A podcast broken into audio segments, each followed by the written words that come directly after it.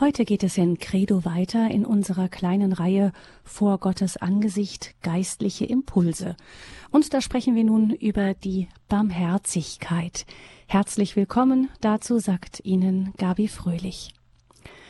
Barmherzigkeit, das ist ein Wort, das gerne in Zusammenhang mit Kirche gebraucht wird.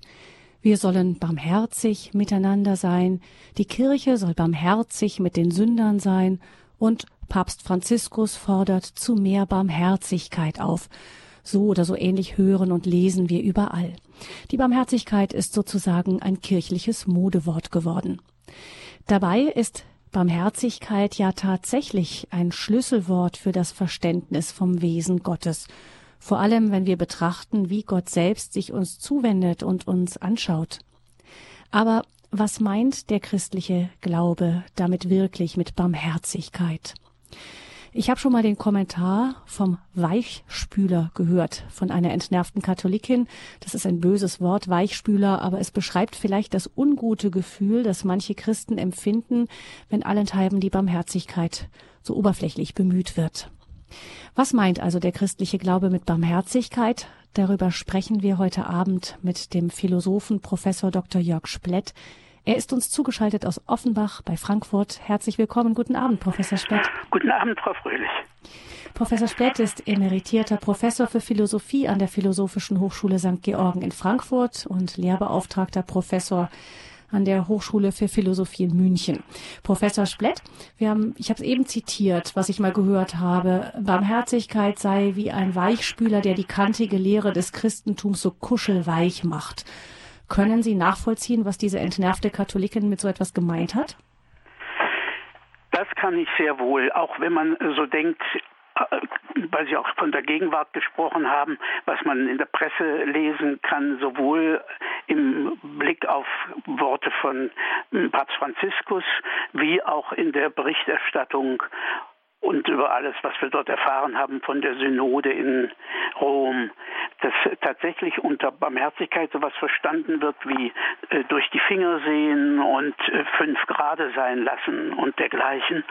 Und äh, dass es etwas mit Unernst äh, zu tun hat und auch mit einer leichten äh, Verachtung derer, denen man barmherzig ist, äh, auf der einen Seite und als Form der Entschuldigung seitens derer, die da um Barmherzigkeit bitten, wobei ich ja meine, man müsste eine scharfe Unterscheidung machen zwischen entschuldigen und verzeihen oder vergeben. Wenn das Kind die Grippe hat, schreibt die Mutter eine Entschuldigung. Wenn das Kind äh, die Schule schwänzt, dann fehlt es unentschuldigt. Wir reden so im Alltag so, sagen wir Entschuldigung und lassen offen, wie es gemeint ist. Aber an sich sind diese beiden Wörter, die wir so umgangssprachlich vermischen, gerade gegensätzlich. Das Verzeihen sagt, du warst es und das Entschuldigen sagt, du warst es nicht. Und man hat den Eindruck, dass manche Barmherzigkeit nur verstehen im Sinn einer solchen Entschuldigung. Deswegen dächte ich auch, äh, und dass wir nicht mit dem Wort Erbarmen anfangen, sondern dass wir erstmal auf fundamentalere Begriffe zurückgehen. Mhm. Bei Thomas von Aquin kann man lesen, dass er sagt, eine Barmherzigkeit ohne Gerechtigkeit ist die Mutter der Auflösung. Und dann fährt er fort und sagt, aber eine Gerechtigkeit ohne Barmherzigkeit ist Grausamkeit. Mhm. Das schreibt er in seinem Kommentar zum Matthäusevangelium. Vielleicht können wir das nochmal genauer anschauen. Also ich verstehe das richtig, was Thomas meint. Ähm, ich kann nur barmherzig sein, wenn es auf ein Recht gibt, auf dessen Vollzug verzichtet werden kann. So, das müsste man schon sagen. Und es ist nicht bloß ein Recht, sondern vor allen Dingen auch eine Pflicht. Also was manche Leute als Barmherzigkeit einfordern oder erwarten, ist eigentlich eine Verletzung von Pflichten. Das äh, kann konnte man zum Beispiel hören, gerade auch von Seiten äh, der Juden gegenüber dem Ruf nach Verzeihung, man sollte doch endlich mal Schluss machen mit dem Rückgriff immer auf das, was da im Dritten Reich alles passiert ist, dass dann dort gesagt wird, die Gerechtigkeit ist das Erbarmen mit den Opfern.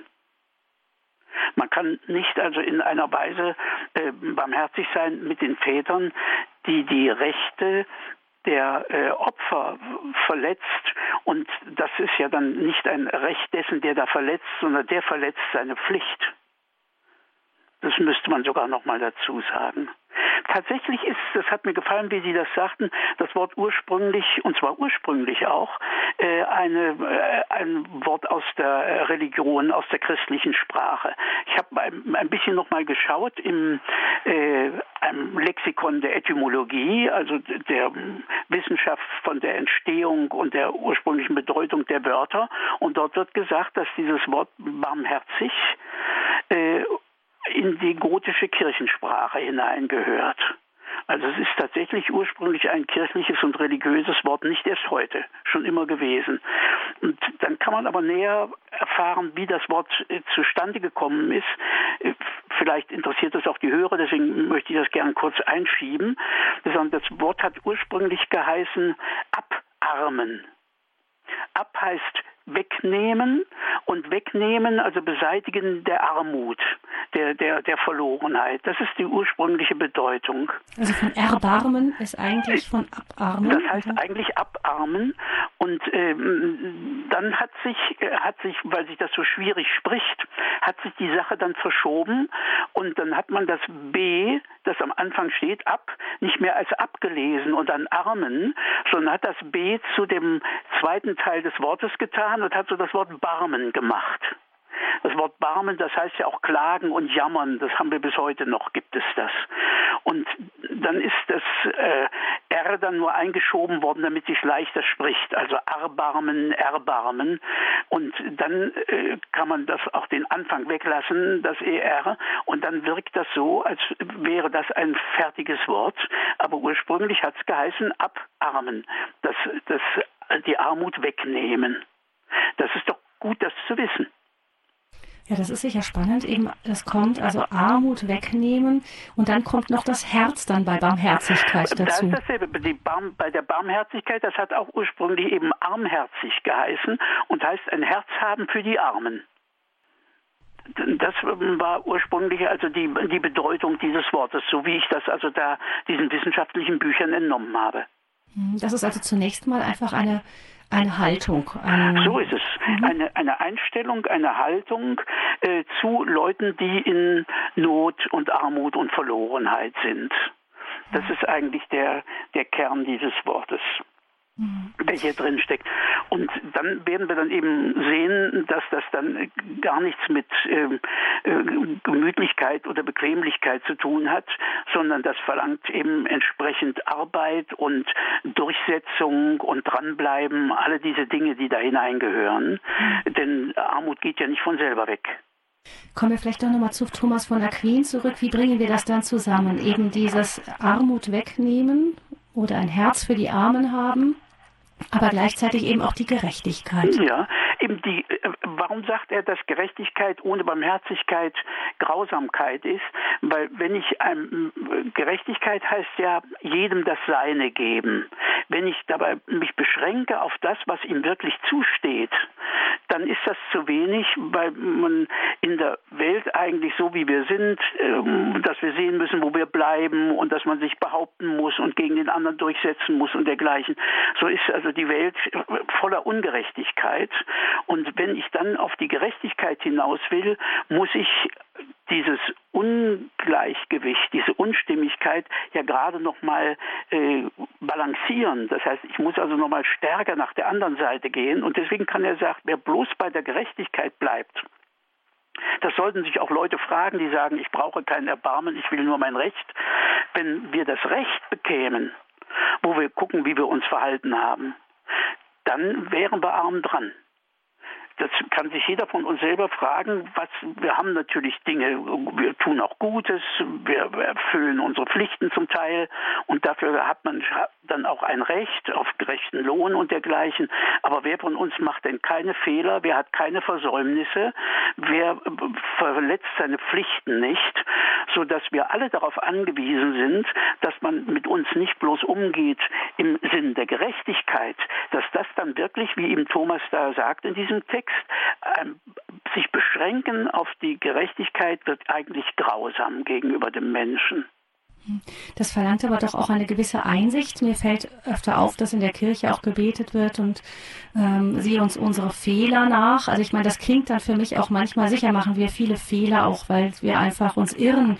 Aber ähm, das, was eben dieses Unrecht anspricht, was wir auch mit Sünde bezeichnen, ist ja dann doch nochmal was anderes, als einfach sich mal vertan zu haben. Ich stimme Ihnen ganz zu ich empfinde das auch störend, dass man das immer wieder im Gottesdienst hören kann, dass statt Schuld und Sünde nur von Fehlern und Schwächen die Rede ist.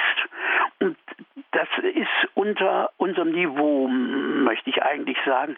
Denn worauf das läuft, wie ich vorhin schon sagte, auf Entschuldigung hinaus. Und was heißt Entschuldigung? Entschuldigung heißt, ich war es gar nicht, sondern das waren die Umstände, die Verhältnisse, die Nerven, was weiß ich auch immer, sodass wer sich total entschuldigt sagt, das nannte ja Metz damals den Unschuldswahn, äh, der hat dann gesagt, er ist es überhaupt nie gewesen. Das heißt, er ist überhaupt nicht zurechnungsfähig, der ist überhaupt nicht im Gespräch, im Mitsein. Das sollte man sich klar machen. Wenn entschuldigen heißt, ich war es nicht, sondern er sie es, dann läuft eine totale Entschuldigung darauf heraus, dass ich sage, ich hab, bin überhaupt nicht da. Mhm. Und dann würde eine Entschuldigung, die in dieser Form an mich geht, mir ja auch mein, meine, meinen Rang, meine Würde, meine achtungswürdig nehmen. Ich wäre dann eben jemand, der unzurechnungsfähig ist. Mhm. Das sollte man sich schon überlegen. Deswegen ist es schon richtig, mit der äh, Gerechtigkeit anzufangen. Äh, könnte ich sagen, nur müssen wir dann sehen, dass man dort nicht stehen bleiben kann. Das heißt, das ist die Einsicht auf der einen Seite, auch ein Stück Verantwortung übernehmen, aber dann auch wieder ähm, das Verstehen von alleine kommt man da niemals raus. Also das meine ich schon, wenn wir wirklich wollen, dass man uns achtet und respektiert, wenn wir Freiheit in Anspruch nehmen, dann können wir das ja nicht bloß für das Gute tun, sondern sind wir natürlich auch verantwortlich für das, was wir an Gutem unterlassen. Früher war das ja bei uns im Schuldbekenntnis nicht drin. Das ist erst durch die Liturgiereform dazugekommen, während es die Franzosen schon immer mit drin hatten, die Unterlassungen, dass man das wirklich dazu sagt. Also wenn ich wirklich mein eigener Herr, autonom wollen die Leute doch alle sein, mein eigener Herr bin, dann habe ich eben sowohl die Verantwortung für das Gute, was ich tue, wie die Verantwortung für das Gute, das ich nicht tue und das Böse und Verfehlte, was ich tue. Und da kann ich mich jetzt nicht gleich auf Barmherzigkeit herausreden. Das heißt, ich kann schon, aber ich sollte es lassen. Wenn Barmherzigkeit nur heißen würde, äh, entschuldigen. Hm. Noch ein zweites fällt mir dazu ein. Es ist ja so, dass wir uns oft im Miteinander mit Menschen sehen, die auch fehlbar sind, die eben auch ähm, ihre Schwächen haben und nicht das tun, was sie tun sollten. Und dann hat man immer so das Gefühl, na ja, ich bin halt einer von allen. Ist das nicht auch ein bisschen das Bild, was wir von Gott haben, was uns auch vielleicht verstehen lässt, ähm, wo da eigentlich noch Spielraum wäre zum Besseren? Meine schon, dass wir das zur Gerechtigkeit ja eben gehört, dass ich zunächst einmal sage, äh, wirklichkeitsgemäß. Wie ist es wirklich, wie sieht's aus? Ich, dass ich nicht das Gute böse nenne und das Böse gut nenne, sondern das Gute gut und das Böse böse. Gerechtigkeit, die erstmal der Wirklichkeit entsprechen will, muss eben die Dinge benennen als das, was sie sind. Und als erstes muss tatsächlich klar sein, ohne dass man darauf rumreitet oder dem anderen, auf dem anderen rumtrampelt, dass klar ist, Schuld ist Schuld, Versäumnis ist Versäumnis, Böses ist Böses und muss deswegen auch also bereut, bekannt werden, ehe es vergeben werden kann und es muss versucht werden, es wieder gut zu machen. Das gehört auf jeden Fall mit dazu. Ähm, also Barmherzigkeit, um das wirklich erfahren zu können, braucht es auch diesen Moment der Reue, aber vielleicht auch das Gegenüber, das einem zeigt, was eigentlich sein soll. Also auch ein Gegenüber, das vielleicht auch das Anrecht hat, das einzufordern. So ist es. Und das hat einen Moment an, sagen wir es erstmal ruhig so, auch wenn es etwas scharf formuliert ist, das hat auch einen Moment an Unbarmherzigkeit. Es hat keinen Sinn, die Dinge zu beschönigen oder zu behübschen. Sondern was falsch ist, ist falsch zu benennen. Und wenn es schweres Unrecht ist, ist es als solches zu benennen. Und dann kann man eben, wie wir schon vorhin gesagt haben, nicht einfach bloß von Schwäche und äh, Fehlern und dergleichen reden, sondern bei ernsthaften Verfehlungen, ernsthaften Versäumnissen muss es als erstes so benannt werden. Ohne diese Wahrheit kann es gar nicht weitergehen. So und Wahrheit hat eine Seite der Unerbittlichkeit. Zwei mal zwei ist eben vier und nicht 4,3 oder 4,2 oder 4,05 oder so ähnlich. Das heißt, das ist dann auch diese Zerknirschung des Herzens oder das Zerreißen der Kleider, was so die biblischen Worte dafür sind, für diese, diese innere Erkenntnis, die auch bitter sein kann. Ja, meine ich. Das ist wirklich bitter und in aller Härte und Schärfe so äh, zu formulieren, dass also die Wahrheit selber, daran liegt mir also nicht bloß die mathematische Wahrheit mit dem 2 mal 2, sondern auf allen Stufen, dass die Dinge zu benennen sind. Und zwar in der Wahrheit zu benennen sind. Jemand, der eben äh, etwas Gutes und Schönes oder Großes macht, das ist eben groß zu nennen. Und dann ist gegenüber dem Großen das Kleinere kleiner so wie gegenüber dem Schönen. Auch das Schöne hat ja so etwas Unerbittliches in derselben Weise. Das Schöne zeigt, dass es weniger Schönes gibt und das Schöne zeigt, dass es Hässliches gibt. Hier gibt es keine äh, Vermischung oder dergleichen und keine Abschwächung. Die Gerechtigkeit gegenüber dem Schönen verlangt, dass man es als das nennt, was es ist. Und genauso das mit dem Guten wiederum, dann sind wir bei Gott, den wir als Gegenüber brauchen, um überhaupt unseren Abfall ganz zu verstehen.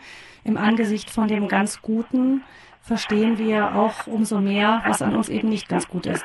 So ist es. Und dafür ist ja das klassische Wort dann die Heiligkeit. Wir denken heute bei heilig immer gleich schon so an moralisch-ethische Hochleistung. Aber zunächst mal heißt ja heilig eben diese Andersartigkeit, diese Selbstvorbehaltenheit, eben man könnte sagen, das Göttlichsein. Das ist eigentlich so der hm, Grundbegriff erstmal vom Wort äh, heilig. Deswegen sagen wir, das Leben ist heilig oder was den Menschen heilig ist, das heißt, was unantastbar ist, was als solches so stehen bleiben soll und respektiert werden soll, das nennen wir heilig. Und in unserer religiösen Tradition ist tatsächlich Heiligkeit der eigentliche Name Gottes, der Heilige, sagen dann nicht bloß die Juden, sondern wir ja auch. Hm. Vielleicht an der Stelle können wir mal eine kurze Pause einlegen zum weiteren Nachdenken über das, was bisher gesagt wurde. Also Barmherzigkeit ist nur da möglich, wo es auch Gerechtigkeit gibt. Gerechtigkeit alleine aber nur wäre grausam, haben wir gehört. Und dann, wir können nur verstehen, wie sehr wir der Barmherzigkeit wirklich bedürfen im Angesicht desjenigen, der der ganz schöne und ganz Gute, ganz Heilige ist, nämlich Gott. Das sind so die ersten Grundgedanken, die ich mitnehmen möchte. Und wir hören jetzt etwas Musik und dann mhm. geht es weiter ja. in der Credo-Sendung mit Professor Splett zum Thema die Barmherzigkeit. Musik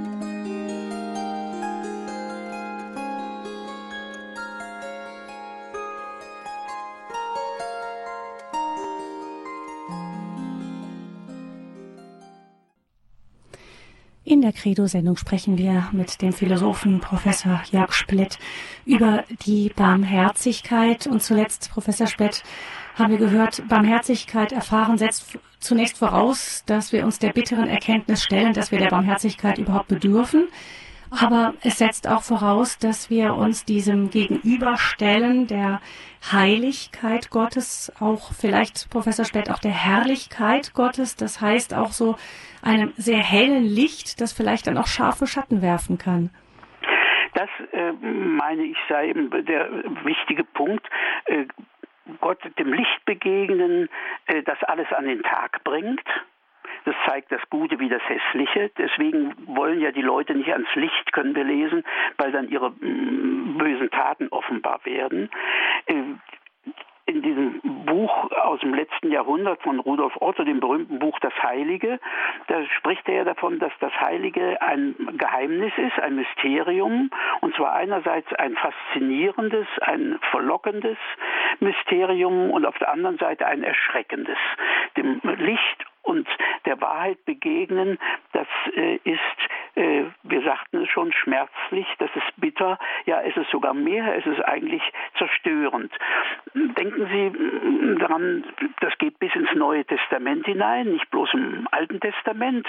Im Alten Testament ist in den Psalmen immer wieder die Rede davon, dass Gott sehen heißt sterben, weil der Mensch das nicht aushält das äh, erledigt ihn, das bringt ihn um.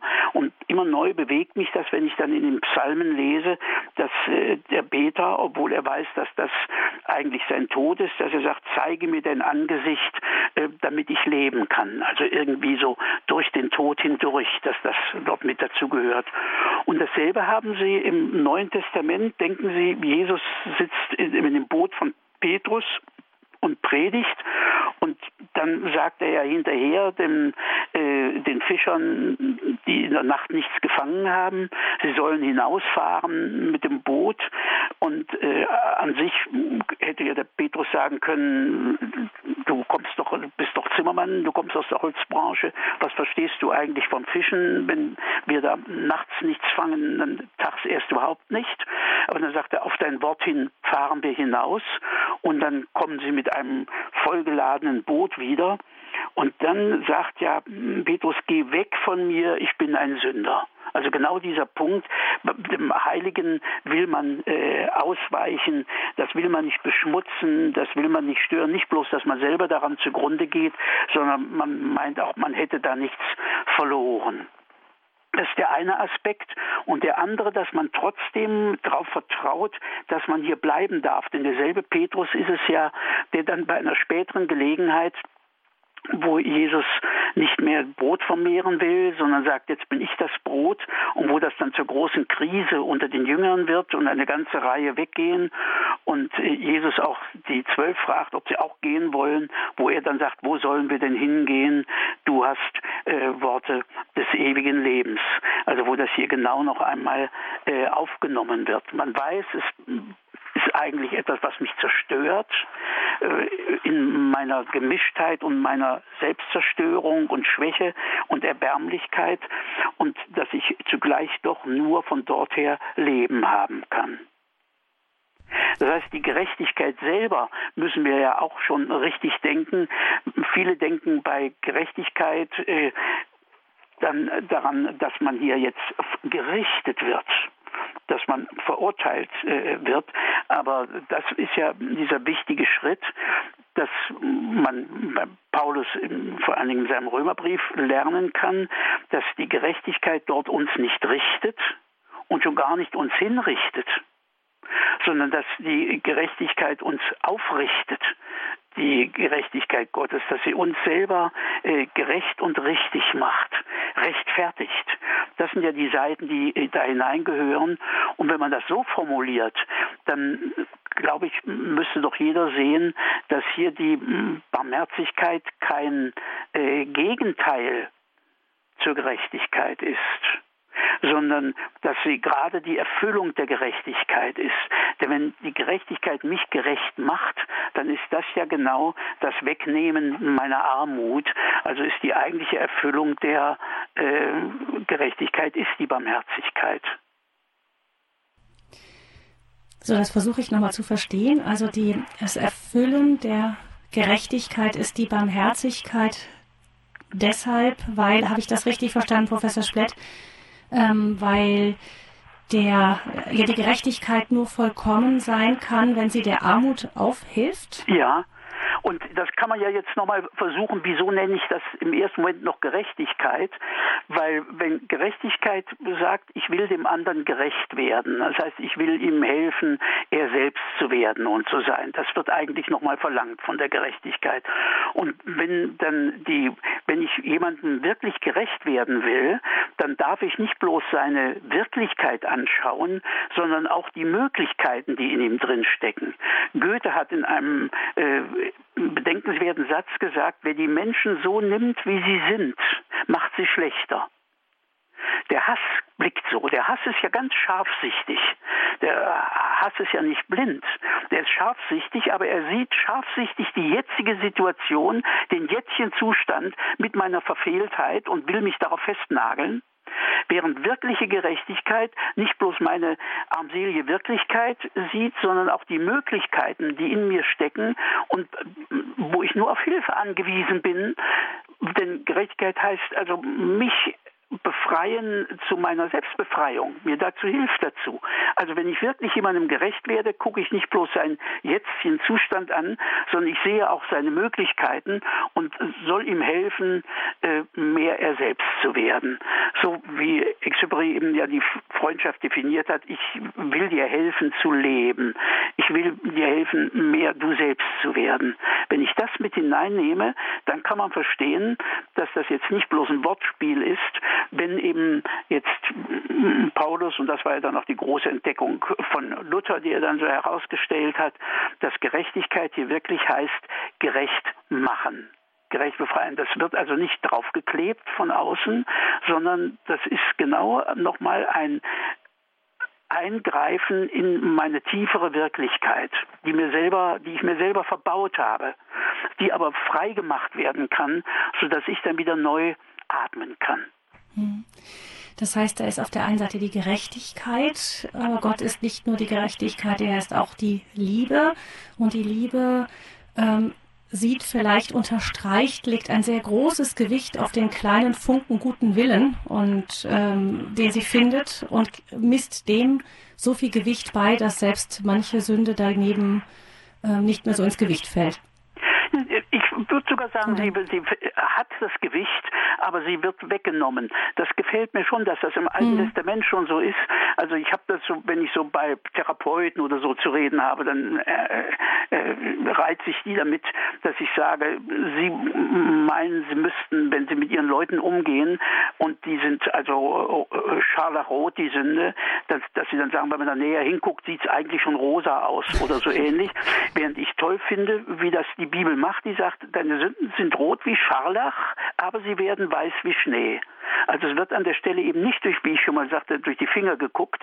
Es wird nicht gesagt, fünf Grad sein lassen, sondern die Dinge werden benannt und klar festgehalten als das, was sie sind, äh, bitter, schmerzlich, aber in den wird zugleich auch mitentdeckt, was da an Möglichkeiten steht, wo das aufgearbeitet, bereut, verwandelt werden kann, nicht allein durch den Menschen selber. Wir können uns nicht äh, äh, verwandeln.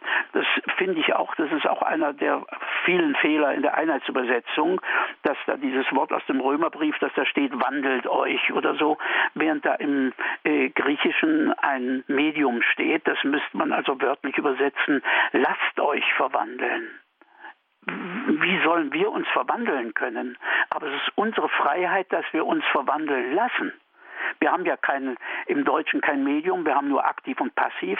Wir müssen das Medium mit dem Lassen konstruieren. Ich lasse mich ergreifen, ich lasse mich überreden, ich lasse mich überzeugen, hm, dass das dorthin gehört.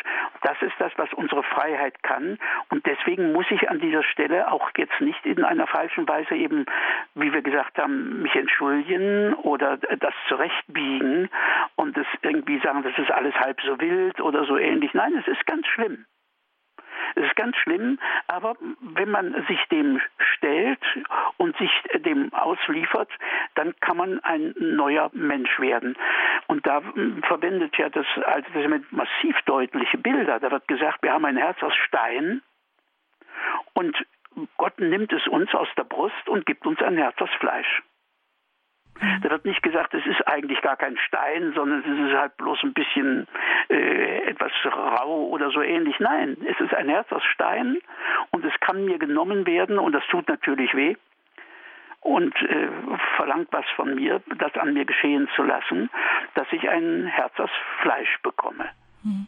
Kommt da die, der Erlösungsweg, die Erlösungstat Jesu ins Spiel?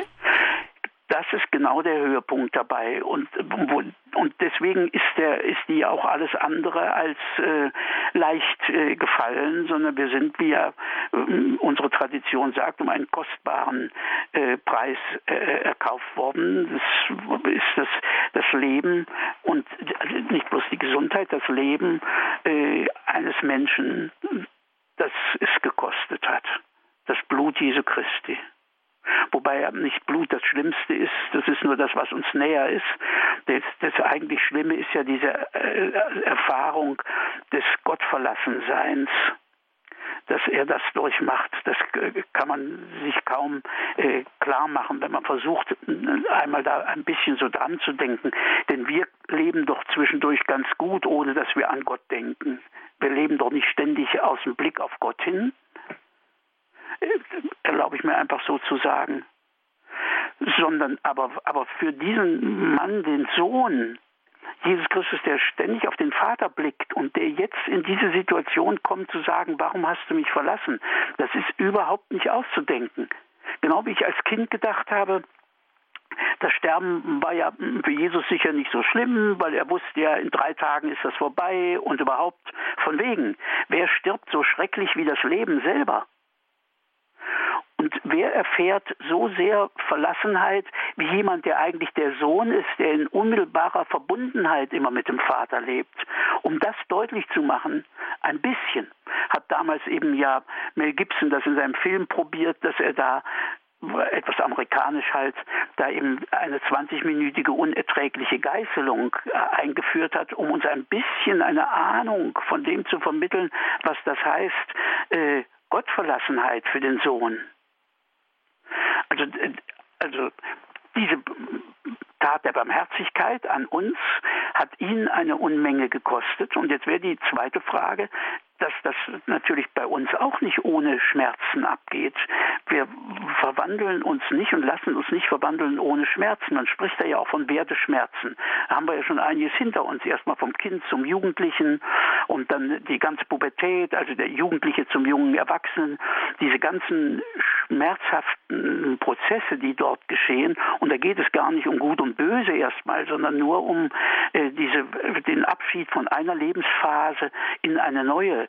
Äh, das ist für sich schon schrecklich und äh, belastend. Wie erst also die Verabschiedung von dem, äh, von der Lieblosigkeit, die unsere ist. Hm dass man das wirklich also in allem Ernst nimmt und dann gehört eben tatsächlich zu dieser Barmherzigkeit selber so etwas wie eine Unerbittlichkeit, und das ist ein Punkt, den zum Beispiel auch einer meiner Lieblingslehrer, Clive Staples Lewis, der, der Autor von Dienstanweisungen an einen Unterteufel und der Narnia-Geschichten, wo der sagt, wenn er hadert mit Gott nach dem Tod seiner Frau und dann kommt er wieder zur Besinnung und sagt, nein, die wirkliche Unerbittlichkeit ist genau die der Liebe.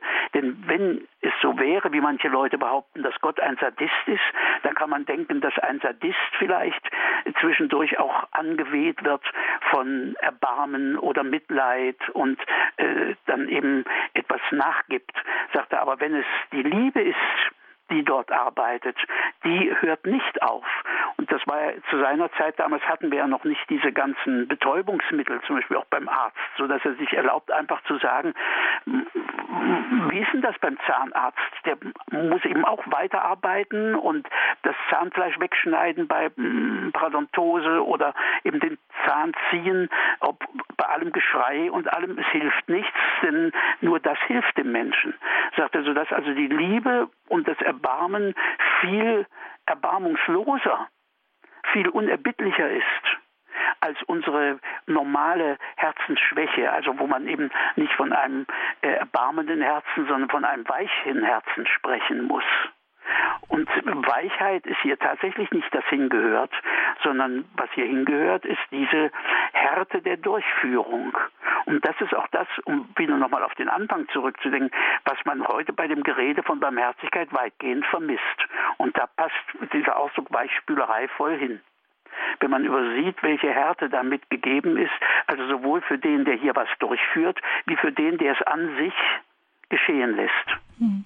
Das müssen wir uns vielleicht auch als Eltern sagen, manchmal, nicht, wenn man die Kinder vor sich hat und sich dann manchmal vielleicht fragen muss, ähm, handle ich wirklich aus Liebe oder aus Bequemlichkeit? Ja, denke ich auch so. Und das äh, erlaube ich mir auch zu sagen, wenn ich hm, bei Eltern oder so zu reden habe, dass ich sage, das, was so aussieht, als wäre das so Mitleid mit den Kindern, ist in vielen Fällen eigentlich äh, nicht bloß Bequemlichkeit, sondern äh, eigene Schwäche, weil es natürlich äh, den Eltern mehr weh tut nochmal als dem, als dem Kind eigentlich.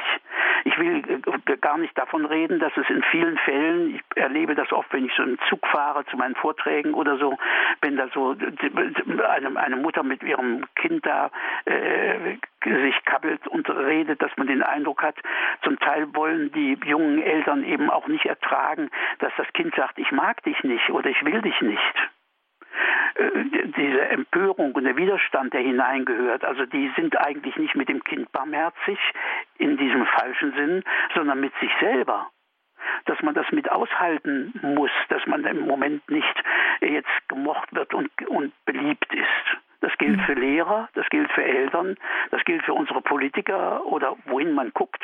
Wer von uns will schon gern äh, also nicht beliebt sein. Mhm. Das heißt, da müssen wir wahrscheinlich auch als Kirche sauber unterscheiden, wenn es in den öffentlichen Diskurs geht. Ist es so, versuche ich mich beliebt zu machen oder nachzugeben?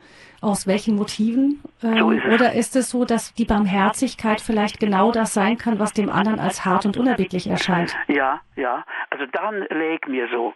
Das in, insofern, äh, vielleicht wundert sich der eine oder andere von den Hörern, wie scharf und hart ich das jetzt hier versuche zu sagen, aber wir sind uns ja auch einig miteinander in unserem, von, von Ihrem ersten Einwand angefangen schon, dass man das tatsächlich heute betonen und herausstellen muss, weil ich den den Eindruck habe, dass das von vielen Leuten überhaupt nicht mehr gesehen wird. Sondern man denkt, man, bei Louis heißt das so, wir, die Christen sind nicht unbedingt nette Menschen, sondern neue Menschen.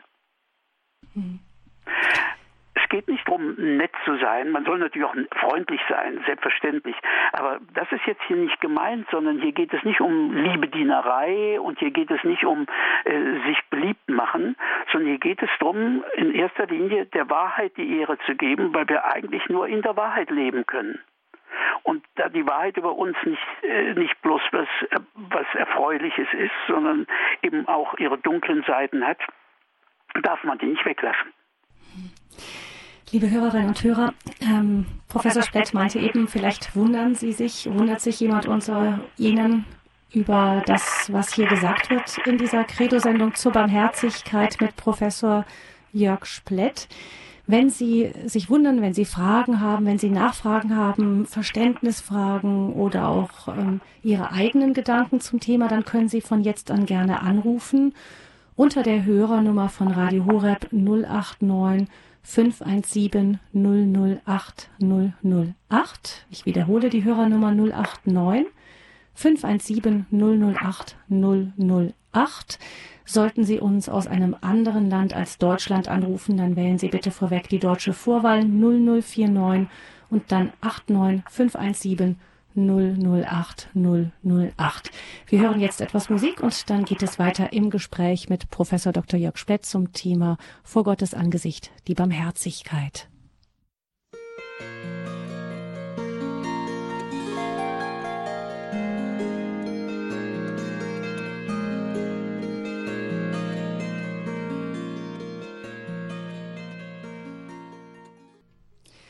In der Credo-Sendung sprechen wir mit Professor Dr. Jörg Spett zum Thema Barmherzigkeit. Wenn Sie Fragen dazu haben, liebe Hörerinnen und Hörer, 089 517 008 008 ist die Nummer, unter der Sie mit Professor Splett direkt sprechen können in dieser Sendung. Professor Splett, ähm, wir haben also gehört, Barmherzigkeit ist nichts Bequemes, das ist nicht etwas, was unser Leben kuschelweich macht, sondern Barmherzigkeit kann wie eben die Liebe, die das wirkliche Wohl des anderen im Blick hat, unbarmherzig wirken, zunächst, so wie wir das nennen würden, oder unerbittlich hart wirken. Ähm, Vielleicht kann ich ja, ja. nochmal, äh, verzeihen, ich bin Ihnen ins Wort ja? gefallen. Ich, äh, vielleicht kann man es nochmal auch von der Härte jetzt des Betroffenen äh, ansprechen. Wir hatten schon vom Wort der Reue gesprochen. Von dem Philosophen Max Scheler äh, gibt es einen äh, berühmten Aufsatz über die Reue, wo er sagt, in der Reue sagt man in einem ersten Schritt, was habe ich da getan? Aber in einem zweiten Schritt, etwas tiefer, sagt man, was bin ich für ein Mensch oder was muss ich für ein Mensch sein, dass ich solches überhaupt tun konnte. Das heißt, das reicht tatsächlich bis in mein Sein hinein, nicht bloß in mein äh, Tun und Denken. Vielleicht wünscht ja der Reuende, dass er die Tat ungeschehen machen kann. Aber das kann, können wir natürlich nicht. Deswegen kann man das auch nicht wollen, sondern nur wünschen. Vielleicht wünscht er auch, sie würde vergessen, aber eigentlich will er das auch nicht, denn er sehnt sich ja doch gerade nach dem Sieg des Guten und der Wahrheit wieder sich selbst. Das nennt äh, Scheler schon einen Moment der Freude, die zum, zur echten Reue gehört. Gewissensbisse quälen bloß. Aber in der Reue bin ich ja schon wieder auf der Seite der Wahrheit und sei es auch gegen mich selber. Und deswegen ist da schon ein wichtiger Schritt äh, getan. Und dann äh, stehe ich natürlich in der Versuchung, mich zu entschuldigen. Davon haben wir schon geredet. Das heißt, den eigenen Schuldanteil irgendwie zu verkleinern und zu sagen, das war ich gar nicht oder so. Aber eigentlich wollen wir das nicht. Und das äh, nützt mir deswegen auch der, im, im Vergeben nicht, wenn der andere sagt, ja, ja, du warst es ja gar nicht oder nur halb, wenn ich doch weiß, dass ich es war, dass das im Ganzen hineingehört. Und deswegen nimmt sich ja Paulus heraus, dass er sagt, die Vergebung von wirklicher Schuld ist so etwas wie äh, die Auferweckung aus dem Tod zum Leben. Das ist ein ganz äh, großer und weitreichender Schritt, in dem hier etwas geschieht. Ähm, dass ich eigentlich so etwas wie tot bin und wieder neu lebendig werden muss. Das heißt, Vergebung, ich will ja nicht bloß, dass man mich bejaht äh, unter Absehen von meiner Schuld. Denn was bleibt denn von mir übrig dann? Sondern eigentlich erwarte ich, dass jemand zu mir sagt, ich nehme dich an, ich bejahe dich mit deiner Schuld, die ich nicht bejahe. So müsste die Formel meine ich heißen. Also ich sage Ja zu dir, nicht abzüglich von deiner Schuld und deiner Schwäche und deiner Bequemlichkeit und, und, und, und, und, sondern ich sage Ja zu dir mit deiner Schuld, zu der ich natürlich nicht Ja sage. Denn du willst ja selber dazu nicht eigentlich Ja sagen. Das wäre nicht die Lösung. Also die Lösung heißt, ich sage Ja zu dir im Ganzen mit dem, was ich an dir nicht bejahe. Und dann kann man das miteinander gemeinsam tun und dann sieht man noch einmal wieder, wie eng hier Gerechtigkeit und Barmherzigkeit zusammengehören, dass das also keine Gegenbegriffe sind was ja auch für die Theologen immer schon ein Problem war bei Gott. Gott kann ja nicht einander widersprechende Eigenschaften haben. Was kann das also heißen, wenn er sagt, er ist einerseits gerecht und andererseits er ist barmherzig? Da kann man das also nicht im üblichen Sinn verstehen, dass man meint, das seien eigentlich Gegensätze sondern ich muss zeigen können, dass die deutlichste Form von Gerechtigkeit Barmherzigkeit ist. Das haben wir ein bisschen auch versucht, indem wir sagen, die Gerechtigkeit macht gerecht. Und dass ich umgekehrt sagen muss, die Barmherzigkeit muss auch dem anderen gerecht werden. Das heißt, hat keinen Sinn, mir liebevolle Lügen zu sagen über mich. Und zu sagen, es ist halb so wild, wenn es wild ist sondern die Dinge müssen klar und wahr benannt werden und dann kann ich bejaht werden mit allem, was zu mir gehört, mit dem Guten und dem Bösen, ohne dass das Böse bejaht wird, sondern es wird angeschaut. Das ist zum Beispiel das Wort, was Simon Weil dann gebraucht. Er sagt, es kommt darauf an, das anzuschauen. Hm. Das heißt, das ist so dieser Gedanke, ähm, man versteht, dass man in einem bestimmten mit, äh, Moment ganz, ganz unten ist und man spürt dann wieder, dass man angesehen und emporgehoben wird.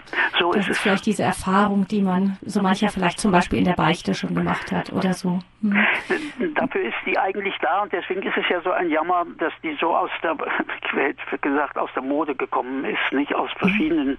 Gründen. Das wäre ein Thema für sich, äh, dass Menschen sich um diese Chance und um diese Erfahrung bringen, leider. Mhm. Professor Spett, wir begrüßen eine Hörerin, die uns ähm, aus Breuberg im Odenwald anruft, Frau Margareta Maria Schwarz. Ich grüße Sie. Guten Abend. Guten Abend. Guten Abend und Halleluja. Ich bin sehr glücklich, dass ich Sie erreiche jetzt. Ich habe eine wichtige Frage. Äh, die Barmherzigkeit Gottes ist so deutlich in dem Buch von Schwester Faustina Kowalska. Kennen Sie das? Hm. Lieber Herr. Ja, Ja, ich Frau glaube nicht. Ge- Genau, wir, ähm, Frau Schwarz, ich weiß nicht, ob Sie das Radio im Hintergrund noch anhaben. Bei Ihnen ist ein äh, ziemlich starkes Echo zu hören. Mhm. Aber vielleicht, Professor Speck, beantworten Sie schon mal die Frage. Ja, ich äh, äh, weiß, also ich äh, habe im Moment das Buch nicht präsent, wenn ich so. Ja, also ich äh, nehme mir jetzt heraus, in aller Demut, das klingt jetzt auch wieder Ja. übertrieben, dass Sie sich das bitte, bitte anschauen, denn ich suche einen, jetzt werden Sie erschrecken, einen Mitstreiter für Gottes Barmherzigkeit.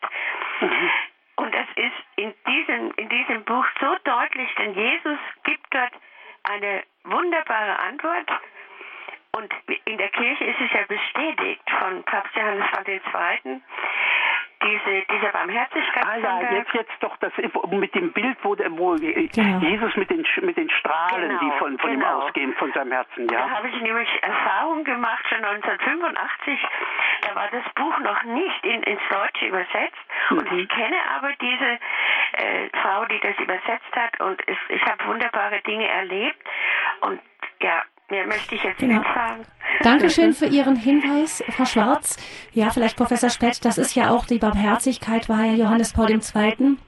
Ein großes Anliegen. Er hat auch diesen Barmherzigkeitssonntag es. Ja, eingeführt. Sein Leben, sein Sterben ist eng eingeführt, ja. damit verbunden. Ja. Genau. Mhm. Nee, jetzt, jetzt ist es auch wieder da. Ich habe es auch akustisch nicht, äh, hatte ich sie nicht verstanden so richtig, weil ich habe eine Au- Ohr eine Störung oder so ein bisschen. Aber jetzt äh, habe ich es genau wieder vor mir. Und ich habe äh, nicht, ich habe ihre ihre Tagebücher auch gelesen, die zwei Bände.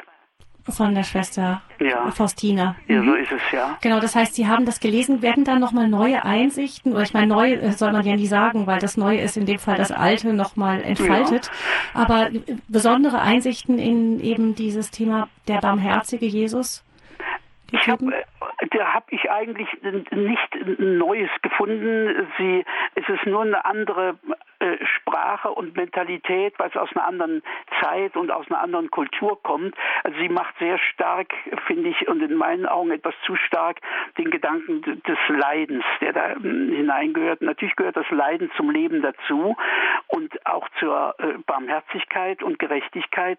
Aber ich meine eben, dass eigentlich nicht das Leiden erlöst, sondern die Liebe, die eben sich vom Leid nicht unterkriegen lässt. Also ich, das, da hab, form, formuliere ich es ein bisschen anders, als sie das tut und die, die Prägung, aus der sie kommt. Dankeschön, Frau Das ist aber Schwarz. kein Widerspruch. Genau, ist kein Widerspruch, vielleicht tatsächlich ein, ein Unterstreichen. Ja, nicht? ja.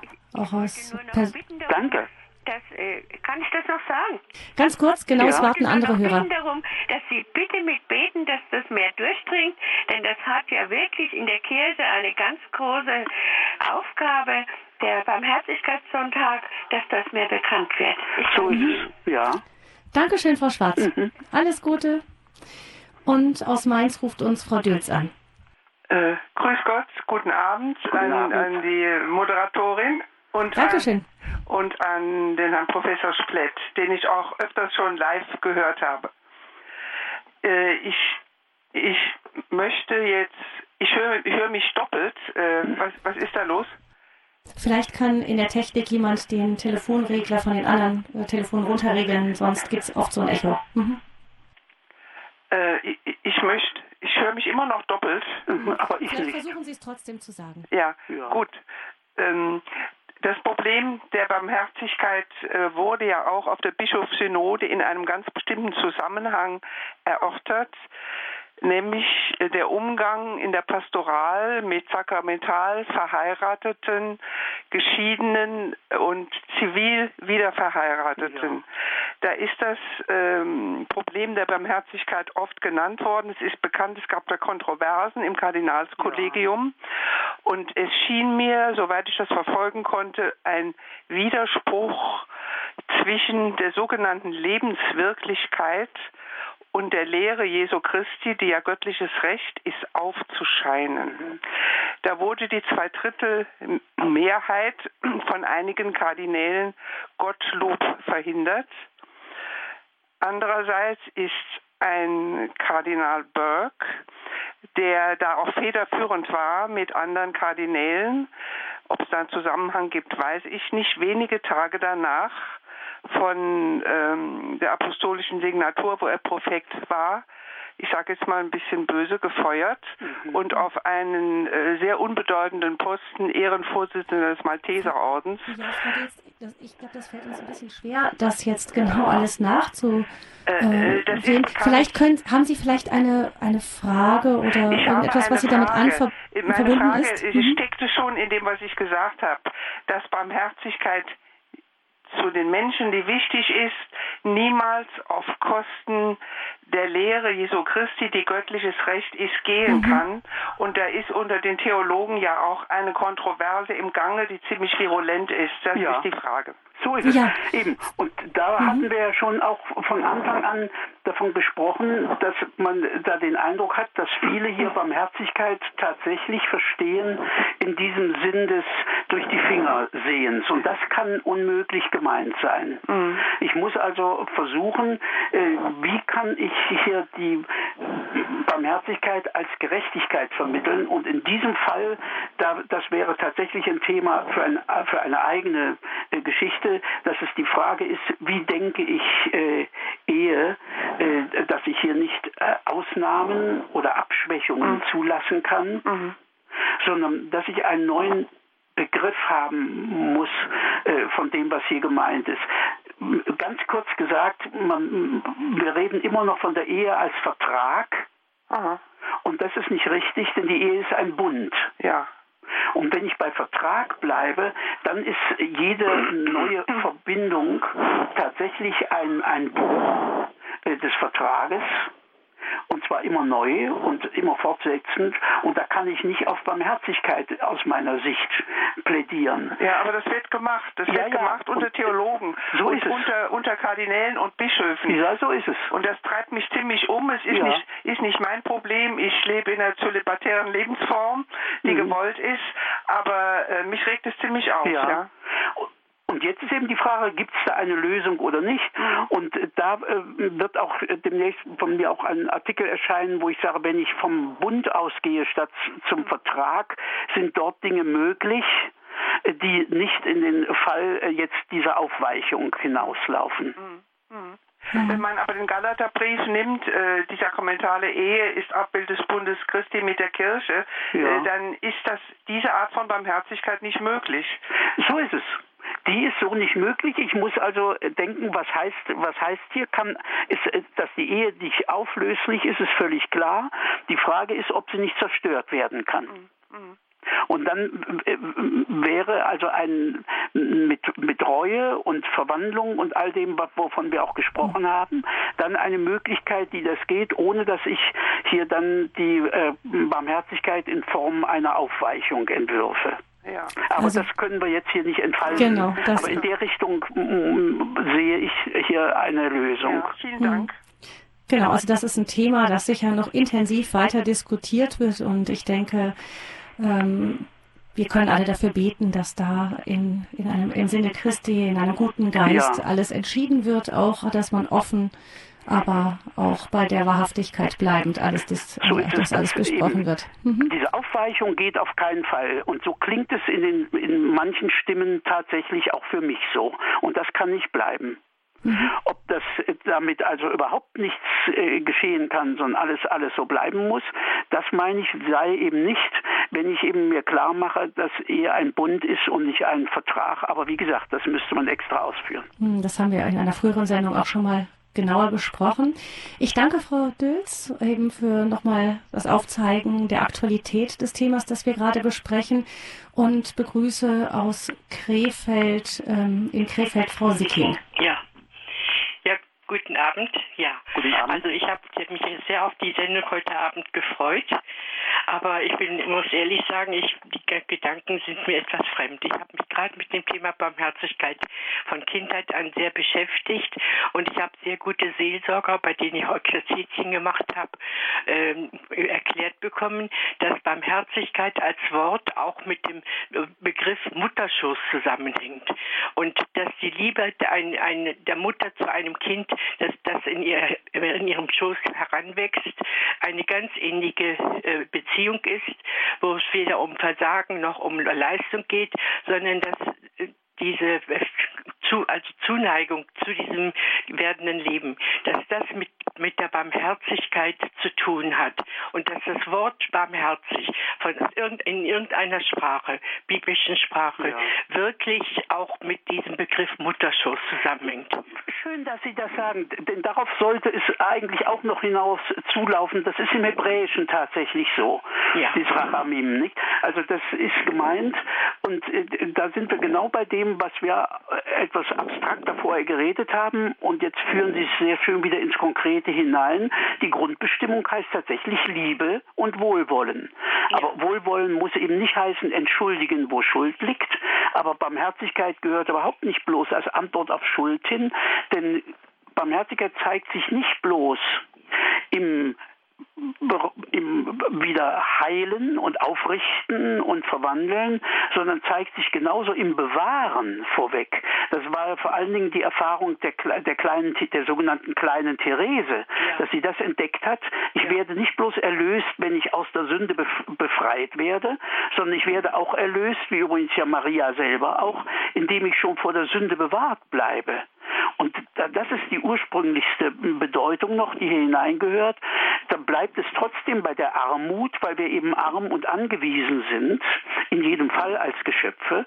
Und dass dieses befreit werden aus dieser Armut und Verlorenheit oder das über dieser Armut hinaus getragen und gehalten werden. Die kleine Therese benutzt hier das Bild vom Lift, ne? dass man das hineinnimmt. Das ist ein ganz wichtiger Punkt. Vielen Dank. Ja, also mhm. ich finde es schon wichtig. Ich lese gerade das Buch von dem Pater Burb, der ja auch im Radio Horeb sehr viele Vorträge hält mhm. über die Barmherzigkeit Gottes und der Menschen, Heilmittel für Seele und Leib. Und das empfinde ich persönlich unter äh, meine persönliche Erfahrung, äh, dass die Barmherzigkeit Gottes wirklich ein Heilmittel ist, das einen nämlich rettet vor Schuldgefühlen und vor Verzweiflung und, ja. und, und Resignation. Mhm. Eben, also die Schuldgefühle müssen auch weg. Nicht? Was anderes ist das Schuldbewusstsein. Da, wo man wirklich Bewusstsein hat von Schuld oder von Bösem, da hilft eben nur die, die Reue und die Umkehr und die Bekehrung. Während bei Schuldgefühlen die Frage ist, was verdecken die eigentlich? Meinetwegen dieses Jesusgebet, Jesus erbarme dich meiner, das ja im, im, in einigen Religionen sehr stark äh, gebetet wird. Und äh, das ist, finde ich, einfach eine lebensnotwendige Formulierung. Mhm. Das kann ich nicht, nicht äh, erbarmen kann ich nicht mit Rechtfertigung zusammenbringen. Ich kann mich nicht rechtfertigen. Nein, nein, ich kann mich nicht rechtfertigen, aber ich kann gerechtfertigt werden. Und das ist das, was eben nur Gott machen kann. Das hatten wir ja so gesagt. Er macht gerecht. Wir können uns gar nicht gerecht machen. Wir, wir haben nicht die Kraft dazu. Wir können ihm nur erlauben, dass er uns recht macht. Aber ich finde, dass, dass Barmherzigkeit doch sehr stark mit Liebe zu tun hat. Ja, natürlich. Also, nur das. Wenn man jemanden nicht liebt, kann man ihm nicht gerecht werden. Na ja, also, gut. Genau. Ja, ja das wäre es dann. Dankeschön. Also Professor Sperz, Sie äh, versuchen zu unterstreichen, das ist kein Widerspruch. Auch wenn es manchmal diese Härte so zu, zum ja. Vorschein zu kommen schien, ist es dennoch ähm, das Rettende, was das so Letzte ist, ist. Das Rettende und Bewahrende, einfach also die Bejahung, äh, es läuft wieder auf das eine Wort Liebe hinaus. Das ist es tatsächlich. Liebe ist ja eben auch äh, hier eben was anderes als Verliebtheit oder äh, äh, sich einwickeln lassen oder so etwas, sondern eben eine unverkürzte Bejahung des anderen. Mhm. Vielleicht noch ein letzter Gedanke ganz zum Schluss dieser Sendung. Gibt es nicht auch dann die Versuchung, dass man sich so ein bisschen in Sicherheit wiegt, weil ah, Gott ja. barmherzig mhm. ist? Und dann denke ich mir, auch Gott äh, ist ja sowieso barmherzig mit mir, er wird mich schon wieder aufrichten. Insofern ja. muss ich es nicht ganz so ernst nehmen. Eben, das, sollte man noch ansprechen. Das geht eben auch nur, wenn ich Barmherzigkeit in diesem falschen Sinn verstehe. Und das gilt eben nicht, denn Gott ist zugleich eben der Heilige und der, wie gesagt, Unerbittliche. Und davon ist ja auch nochmal das Neue Testament voll. Wie ging es denn dem Mann, der da ohne äh, hochzeitliches Kleid war? Wobei man ja zwei Dinge bedenken muss. Erstens, dass die Leute diese Kleider bekamen, die hatten sie ja nicht da an der Straße, an den Zäunen. Und zweitens, und das sprengt alle Bilder, ist das ja nicht irgendwie eine, Festkleidung. Denn bei der himmlischen Hochzeit gibt es überhaupt keine Gäste, weil jeder seine Hochzeit feiert. Das ist das Brautkleid, was jeder bekommt. Und wenn ich das natürlich äh, kaputt mache und nicht da bin, dann hilft äh, also auch in dem Sinn jetzt, da kann nichts gehen. Oder auch einfach das Gefühl habe, ich, ich brauche es ja nicht wirklich. Nicht? Also dann schließt man sich selber aus. Das ist, das ist der Punkt, dass man sich selber ausschließt. Da finde ich dieses Wort so wichtig aus dem Johannesevangelium, wo Jesus sagt, er kommt nicht um zu richten, denn wer sich ihm nicht aufschließt, der richtet sich selber der hat sich selber verurteilt. Bei Louis heißt das so, die Tore der Hölle werden von innen zugehalten. Hm. Das heißt, die Barmherzigkeit Gottes möchte uns alle erfassen. Die einzigen, die sich davor verschließen können, sind wir selber. Insofern ist es gut, den Blick auf diesen barmherzigen Gott gerichtet zu haben und es zuzulassen, dass er barmherzig mit uns ist und wir dessen überhaupt bedürfen. Ja. Genau. Dankeschön, Professor Splett, für diese Stunde zum Thema Barmherzigkeit. Vielleicht noch ganz kurz der Hinweis, Sie haben ein Büchlein geschrieben, das heißt Vor Gottes Angesicht geistliche Impulse. Da gibt es auch ein Kapitel über die Barmherzigkeit. Das ist im Pneuma Verlag erschienen. Wer nochmal nachlesen möchte und noch anderes dazu, kann sich das Büchlein besorgen. Vielen herzlichen Dank, Professor Splett. Ja, ja, vielen Dank meinerseits. Und alles Gute. Ihnen, Gottes Segen, eine gesegnete Nachtruhe Ihnen dann hoffentlich bald. Unsere Hörerinnen und Hörer können mit der Komplett, dem Nachtgebet der Kirche in diese Nacht gehen. Die folgt nun im Anschluss an diese Sendung. Ich verabschiede mich auch derweil. Mein Name ist Gabi Fröhlich und ich wünsche Ihnen allen noch einen guten gesegneten Abend.